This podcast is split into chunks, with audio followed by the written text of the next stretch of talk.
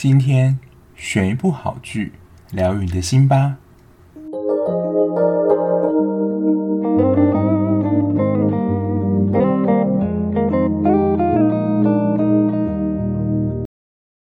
Hello，欢迎收听今天的节目。因为就是听 Podcast 的时候，有时候有些人是听到通勤时间到，就是进办公室之后就会关掉，或是听听就都睡着，所以不一定能够听到最后。不过在节目开始呢，还是呼吁大家，如果喜欢这个讲剧、讲电影的 podcast 的话，可以麻烦帮我订阅一下，就是可以收到最新的通知。因为我之前都是在节目最后，就麻烦请大家帮忙订阅这样，然后大家不一定会听到最后，所以我今天就移了一个位置，把它拿到前面讲。好，今天呢要介绍的戏其实算是蛮小众的作品，不过之前在查评价的时候，它其实在韩国播出的时候，算是就是那种意想不到的好口碑。那这一部是在 Netflix 上的一部剧，叫做《不疯不狂不爱你》，是一部韩剧，它其实蛮短的，只有十三集，而且它的每一集只有三十分钟。那其实我选这一部看的契机，除了之前有看到它的评价新闻之外，就是因为呢，我要播的剧呢，我还来不及看完，就是我正在 on 档的剧都正在 on，还没有办法就是看完介绍给大家。然后我就想说，哎，挑一部比较短的作品，然后刚好可以看完，然后分享给大家。哎，结果没想到看的时候感觉觉得还不错。那这部。光看一开始的，不论是整个制作，还有集数，会让我联想到就是网络剧的制作。因为网络剧它的成本通常比较低，所以不论是在演员啊或剧情上，我们可能都有一个预设，说它就是一个比较小品的感觉。但这一部呢，它虽然是由应该是高高这个影视，我不知道它是制作公司还是电视台，因为我们通常看比较大的韩剧，通常比如说像是 TVN 啊、JTBC。MBC 这种比较大电视台制作，然后它就是一个比较小的电视台或是制作公司制作的作品，所以可能想说，嗯，它就是一个比较简单演绎的一个作品这样。那光从这个片名就可以猜想说，这个剧情的方向会是怎么样？可能是一个爱情片嘛？那这个不疯不狂呢？它其实就是在描述，你要讲直白一点，可是这样又好像有点太。有点贴标签，就是可以说两个疯子在谈恋爱嘛。他也不算疯子啊，但他们其实就有一些各自上的精神疾病，待会会做一些介绍。那如果因为现在看韩剧那种比较爱情剧或是卡司，都是比较一线的演员在演，而且都是俊男美女的代表。那这种就是离我们生活当中就是比较远一点。比如说像上礼拜介绍的《九尾狐》，就是根本不可能发生在我们人世间，或是像《爱的迫降》，就是这种比较夸张的剧情，加上长得也很难像玄彬跟孙艺珍啦，这种生活就离我们太远。那相对这种比较平民小众题材，其实是比较贴近我们生活的。那男女主角性格呢，其实我觉得在日常生活当中，可能不论是我或是你。或者身边朋友可能就会有这样的性格出现，所以在看的时候代入感会比较强一些。而且我觉得蛮难得的是，它一集虽然大概三十到四十分钟左右，就是大概这个区间啦，但它整体的剧情编排会让你觉得它不像是这种比较短的剧，是有把它。编成像一个小时的这种紧凑跟丰富度，它的剧情是紧凑的，不会因为说它只有三十分钟，所以你让你觉得说它的剧情很松散或是没有演完那种感觉。诶，它也是有承袭到，就是在片尾地方一定要加入一个比较紧张悬疑的元素。那有这样的元素在，其实就会吸引我们想要赶快的点下一集看，说嗯，到底发生什么事，或是接下来事情是怎么发展。所以在整体的节奏上，我觉得是。还蛮不错的，但是最近我就是 有点 confused，说很爱以就是精神科医师为题材，不论是里面的人物啊，或者是配角啊，像这一部虽然男女主角不是精神科医师，不过因为他们都有一些精神上的疾病，所以会有精神科医师替他们看诊的场景。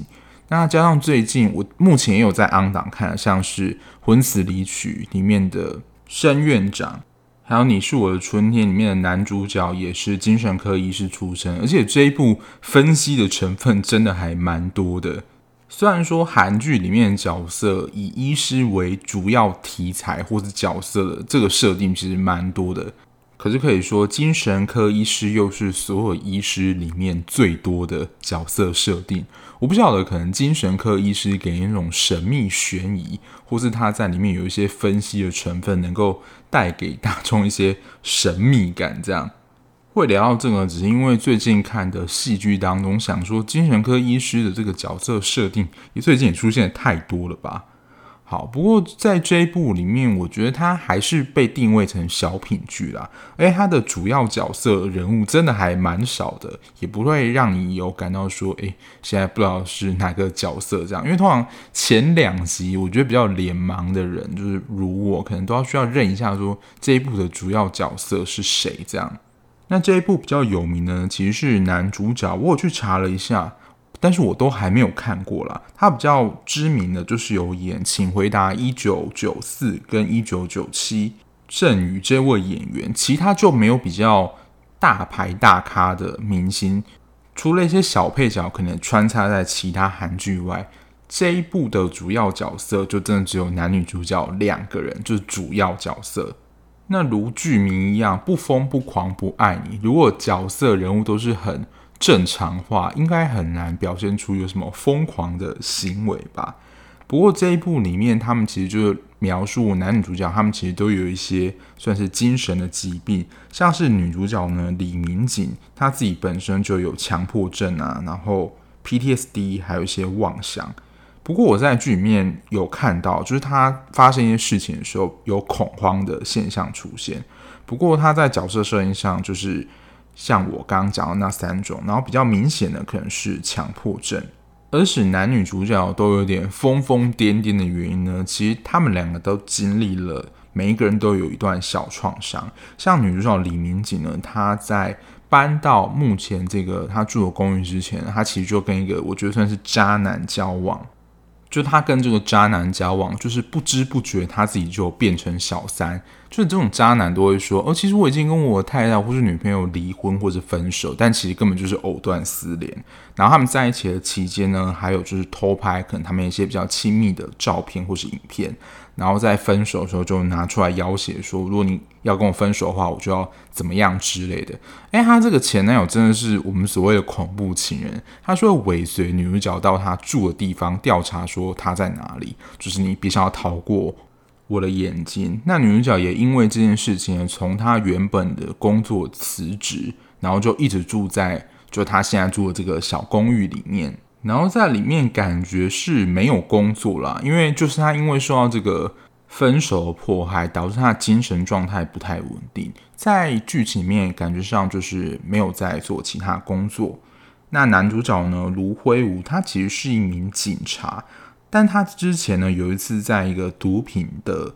逮捕行动呢，他就是你要说太激烈吗？就打伤了犯人。可是呢，也因为这样子。就打伤犯人行为，然后没有注意到他的同伴其实被另外一名就是毒贩就是刺了一刀，导致他的同伴受伤。也因为这件事情表现不佳，所以他暂时的被停职。然后他本身是有愤怒的调节障碍。简单来说呢，可以说是没有办法控制自己的情绪，就是愤怒的感觉，就是太强烈的话，就是要马上的发出来。因为我们通常如果很生气的时候，我们可能会忍住啊，或者知道说自己正在生气，要告诉自己要冷静，让这个怒气不要整个很快的冲出来。因为很快冲出来，通常就是会伤到别人嘛。那有这个愤怒调节障碍呢，基本上就是没有办法去控制这个愤怒的感觉。所以，因为这样的愤怒调节障碍，他在人际关系上就很难的和平跟人家相处，通常都是以冲突收场啊。所以在人际关系的经营上也是有困难的。而且，他也因为这个愤怒调节障碍呢，导致他跟他的前妻悔婚。他们原本就是要住进他们现在住的这个小公寓里面，但是因为前妻悔婚的关系，因为他在搬进来之前呢，是有跟。周遭的邻居打过照面说：“哦，他们是新婚刚搬进来的。可是因为就是前妻临时的悔婚，导致他现在一个人住在这个小公寓里面。那对于男主角很纠结，就是他没有办法亲自的逮捕这个制造跟贩卖毒品的人。我看 Netflix 的翻译还蛮好笑，他把这个制毒犯的名字翻成洋仔，洋仔你不觉得很像在看那种港剧会取的名字吗？不过这个贩毒的组织其实也不简单，之所以男主角没有办法轻易的逮捕这个制毒犯，其实后来也会发现说是里面有一些结构性的犯罪。那男女主角这两个算是他们各自的创伤，算是会。不断的持续延伸，然后影响整个故事线，算是他们各自的主线。如果你游戏来讲，那男女主角的相遇方式，我觉得就是因为他们住在就真的是隔壁，所以就是真的那种不打不相识的类型。因为好像日本还是韩国房子很多这种设计，就是在同一个排的平面上，然后它的门就是只有单一个入口出入，就是你。跟同一层邻居的门，你都可以看到他们家的门，然后你们可能在不论是外面啊，或是回家的时候碰到，都会彼此的看到，所以可能敦亲睦邻的这种技能，还是需要稍微点一下。如果是普通人、一般人在相遇的时候，就是这种故事就没有什么精彩之处。但是如果碰到两个可能都是有一些精神疾病状态的人相遇的话，就会擦出一些火花。我觉得它跟没关系是爱情的又不太一样，因为没关系爱情是最后才发现说，呃，男主角有精神上疾病。这一出呢，是一开始打着就是两个人都有一些算是精神问题的状态。所以我们可以很清楚的了解男女主角的不论是个性啊，或是脾气是怎么样的一个表现。那我觉得这一部的算是第一个看点，其实就是这一部的片名嘛，就是男女主角感情的关系。那我之前我记得我忘记在哪一集有讲过啦，谈论到爱情的时候，可能都会讨论到两个人的依附关系。那那时候会想说，有些人的关系可能是逃避的，可是呢，他如果碰到一个安全性很强的人，能够去涵容他这个在爱情当中逃避或是焦虑的成分在，在这段关系其实也是能够成功的。其实看到他们的关系，我觉得可以是相当的互补，而且能够互补的关键呢，就是女主角非常的焦虑在感情当中，可是男主角呢是一个非常强的。安全堡垒就在依附关系当中坚强堡垒，因为女主角呢，她可能也是因为强迫症的关系，还有她上一段感情留下的影响，她在关系当中不相信任何人，而且她自己能够自我觉察，就是她有自知之明啊，她在关系当中是不相信任何人的，而且这个不相信是包括她自己，她自己也不信任她自己，而且她也不想要给别人造成麻烦。所以，当男主角对她好的时候，她可能就会想要逃；或是男主角想要保护她的时候，她一开始其实也没有办法接受。那男主角卢辉武呢？你可以说就是那种多管闲事的人。就如果在一段感情当中，对方就说“你不要再管我了”，可是呢，他还是会放不下那一种，就是不会放对方一个人的那一种。不过这种。类型啊，如果真的在那种很复杂的关系，你觉得真的是切不断理还乱，陷入一种很混乱的关系。可是之所以说男主角是堡垒的缘故，就是因为呢，女主角很强烈把他推开，他都是还有很快的，你要说就是遵从他原本做事的原则。像是女主角碰到危险的时候，前一秒他们可能还在大吵说：“你不要再理我了。”或者男主角说：“我不想要再跟你有任何关系了。”可是当下一秒女主角真的碰到危险的时候呢，男主角呢还是会向前的冲向，就是救她，说不忍心看到她受到伤害。所以其实也可以从这一部里面看到感情说，说没有一定的什么样子的爱情才是最好的。就当两个人能够配在一起。可能不论是互补或是相互的关系，都有可能能够形成一个还不错的关系。不过，我觉得这部剧里面女主角的个性有一点设定还蛮写实的，就是因为她在前一段关系受伤真的很重，加上我不确定啦，是因为她精神疾病上的一些关系，她对于信任这个议题真的非常的敏感。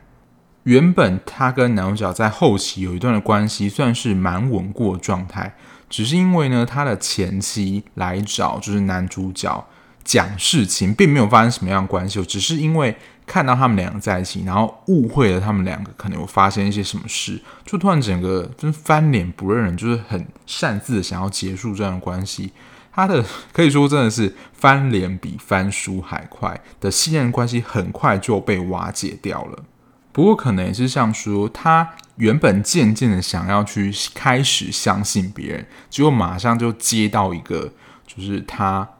会被误会的可能讯息，或是这样的画面来看，他的信任也是崩解的非常快。可是我自己在看的时候，这部片啦，我觉得会蛮适合一种人，就是说。在人的关系当中，不论你是因为什么样的状态，对于人其实不太信任，可是呢，你会愿意开始渐渐的去相信人的可能性，即使在过程当中啦，可能还是伤痕累累，或像女主角一样，看到一个画面或一件事情，这个信任又重新再被瓦解了一次。可是呢，慢慢的去相信，愿意相信这个过程，我觉得是重要的。因为其实他们在感情的路上，我觉得这部戏就像这样，一开始呢不打不相识，然后慢慢的产生对于彼此的信任，可是又因为一点点事情，这个信任很快的就迅速的瓦解了。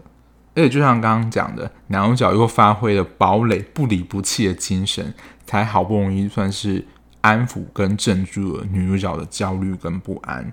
我觉得在情感的关系上，比起一些甜宠剧啊，或是一些神仙恋之类的，这一部的感情的关系，我觉得就还蛮符合，就是算一般民众会有可能碰到的感情状况。然后我自己在看的时候，还有个感觉啦，他想要传达的一种意思，就是小众族群的情感关系。我会说小众族群，除了他们可能是因为精神疾病病患的关系之外，其实是算是归功于两个小配角。这两个配角其实真的还蛮小的。可是已经都算是这部剧里面的算是配角的成分在了。一个呢，他其实也是这栋大楼的住户，他是一个爱打扮女装的男子。那男主角因为就是业务上的关系，他想要打扮成女装去调查说这个毒贩的踪迹，这样，然后他就拜托这个房客呢教他就是打扮成女装的样子，因为这个房客就还蛮善于就是装扮成女装的。不过男主角可能看过人也多啦。不过这房客对于男主角的反应，他觉得是蛮感动的，因为在外头有一些韩国的这种男性的气概很强的文化里面，女装这样打扮一定就是被投以就是奇怪的眼光。可是他很高兴，男主角是用一个很正常的态度在跟他互动，而且我觉得大家可能会有一个迷思，就是想做一个澄清嘛，就会觉得说，哎。喜欢打扮成就是女装的男生，是不是一定是同志？但是我要说，就是女装打扮跟同志这两件事情是完全不能画上等号的。我想，就是他一种特殊的爱好，但这个特殊爱好也许就真的是他的喜好而已，不能跟他的性向就是画上连接的等号。因为在后来呢，他就算跟这个 剧里面的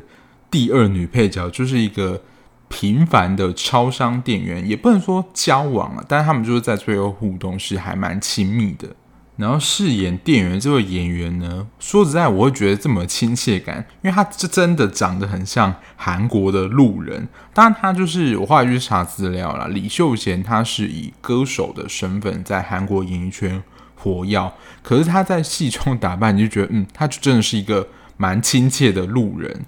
所以这部戏带给我的另外一种感觉，就是社会上的像是患有精神疾病，或是爱女装打扮，或是超商平凡的路人，每个人都是可以谈感情，或是有一段关系的，不会因为他的身世平凡，或是因为他的精神疾病状态有所区别。虽然这一部戏啊算是一个小品剧，可是我觉得它里面。提到或是可以带来讨论议题，其实是蛮深入，而且也蛮现代的。就是现在网络酸民的力量，还有就是网军的攻击。因为其实，在他的前一段感情当中，就是女主角啦，她事实上就是被暴力对待，然后拍这些色情影片的受害者。事实上，她是有对她前男友提告的，然后法院也判这个前男友其实是需要坐牢。然后之前呢，就是因为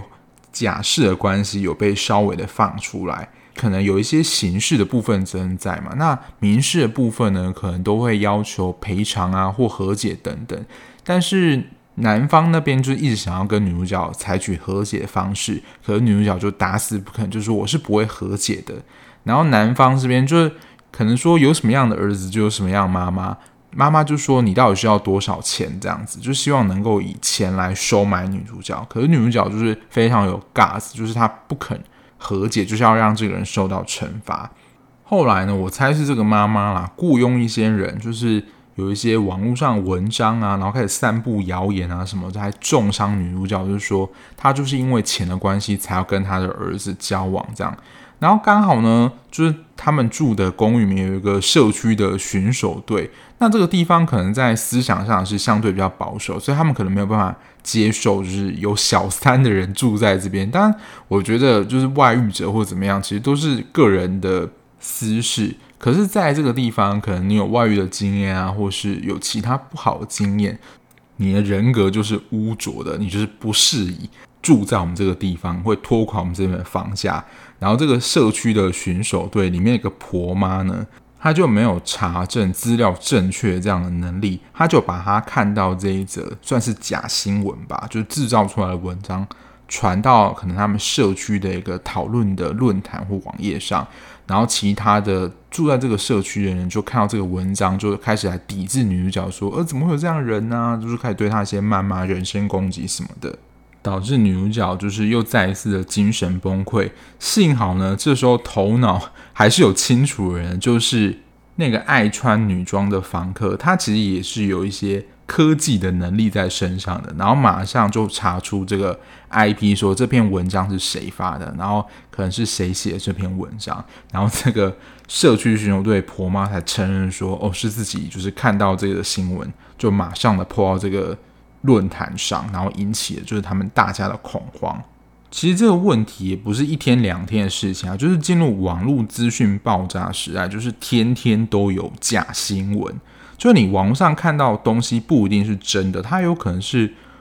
你知道凭空杜撰出来，或者根本没有发生这件事情，就是或者你没有说过话。就可能他写一段，就硬要塞到你嘴巴，就说谁谁谁又说或谁谁谁呛，里面的有一些文字也会有诱导你去相信或是引发你的情绪，但是这些呢，可能都是凭空，完全没有这回事的发生。但是如果你没有经过查证或去思考判断说这件事情的真伪的话，你很快就会跳入了这个传播假讯息的人这个圈套里面。这也是近几年在网络上提到了一个名词，就是认知作战，就是在讲这件事情。所以现在网络资讯的试读，我忘记在哪一集有提过。就之前有个哈佛的女校长，好像也是哈佛这几百年以来第一位女校长。她对于现在就是刚进来的大一新生说。不论你在哈佛学到怎么样的技能啊，或是专业知识，有一件事情呢，是他觉得非常重要的。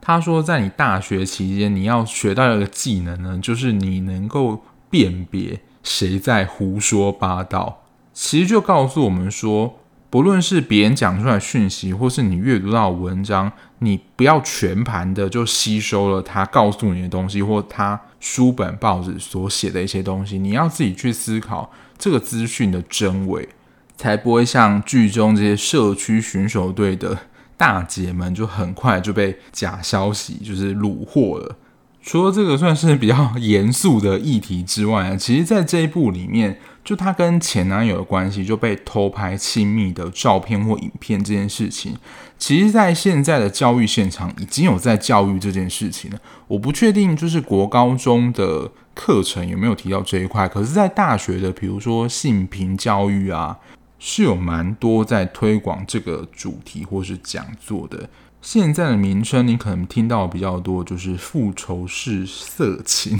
这要卷舌有点难念。复仇式色情。不过我在看过一篇网络文章里面，我也蛮同意他的观点说，复仇式色情这个词呢，有一部分就是抱持着一种，就是你要复仇对方，但这个复仇的过程是两人参与，等于说在这个角色上，被害人也是有涉入这个复仇式色情的这个关系当中。所以后来国外学者还是觉得有一种比较好的说法，就是未经同意散布的色情影像，会比复仇式色情来得好。那散布，比如说裸照或是这些影片，它背后啦，除了就是报复，可能对方在情感上对自己的，不论是不忠贞或是分开这个报复的结果外，我看那一篇文章，他提到有一个，我觉得真的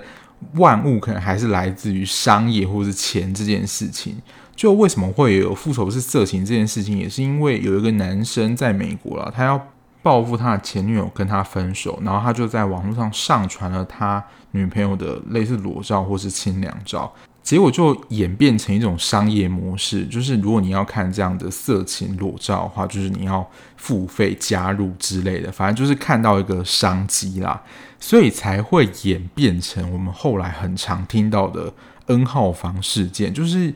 大家就是要付费去观看那些我觉得很不堪入目的色情影片，那也是因为有商机，这件事情才会持续的不断，就是没有终止啊，就是因为有商机嘛，只要有钱的地方就会有人想要去做。那之前有一部韩剧就是《模范计程车》，我觉得还蛮完整的演绎了。就是 N 号房事件，它应该是改编啦。不过从它的改编的手法，还有整个的呈现，就让我们知道说是韩国的 N 号房事件。如果对这件事情有兴趣的话，可以去看之前完结的韩剧《模范继承车》。我不知道讲到这边大家睡着没啊？不过我就是看这部韩剧，就是一个蛮轻松的心情去看的，因为知道说它短短的，可是。又可以看到一些我觉得蛮写实，发生在生活当中，我们可能会碰到的社会议题。而且就像刚刚提到，女主角这种没有办法相信人的个性，其实它就是一个反复的过程。意思是说，其实我觉得这蛮贴近人性的。它不是像比如说我们做选择题啊，或者做习题，或者做什么工作，我们可能知道我们错了。就很快的修正，然后下一次就不会犯同样错误。可是因为我们是人，我们的对我们自己的感情，我们自己的想法，其实有时候并不是那么能够去控制。或者有一种情况啊，就是我们的认知可能知道说我们应该要怎么做，可是我们的情感上没有办法去抵抗我们自己的感觉。就好像女主角，不论在生活或者她碰到她的前男友这些鸟事上，她还是会有生气或是恐慌的表现出现。可是男主角堡垒的这个坚强力量呢，还是可以让他在关系当中的信任感能够是慢慢去培养的。而且后面有一场啊，他们的感情戏就是真的大吵了一架。我当时在看的感受就是，哇，女主角真的很毒诶，我没有讲过这个人很毒，就是他坚持或不相信的事情，他就做全盘的否认，不相信这样。然后男主角好像就忍到了一定程度之后，就是整个爆发。我是觉得还蛮佩服，说他能够忍受他这么久的，因为我觉得可能一般人在看的时候会觉得，就是对女主角这样的个性或这样行为会感觉到不耐烦。所以不知道啊，就是如果你在看的时候，你能够忍受女主角的这样行为，是不是能够不生气？你可以自己感觉一下。我本来以为就是这部戏其实它真的算蛮短，而且也算是一个小品。我本来以为我讲到二十分钟，没想到我现在录音也将近快要三十分钟了。那这一部我觉得就是，虽然它定位在小品，可是呢，它里面还是有一些我觉得蛮现代的社会议题可以去反思。我觉得这一部就像我开始说的，蛮适合你不想要再看那种甜宠剧，或是男女主角都长得很好看那种罗曼史的恋爱。这部就不是那种无脑剧，可是你还是能够从当中感受到感情当中人的气息比较重，就蛮真实的一部剧啦。就推荐给大家喽。然后这一部在台湾的话是在 Netflix 上可以看到。若是你已经看完剧，或是你听完这一集有什么心得，或是有一些议题想要跟我讨论的话，也欢迎在 Apple Podcast 的地方留言讨论，告诉我就是你的想法或感受，或你想要分享的一些议题。那你想要了解我的即时追剧讯息，或是私讯我一些事情的话，可以到 IG 留言告诉我哦。那我们下一节目再见啦！拜拜。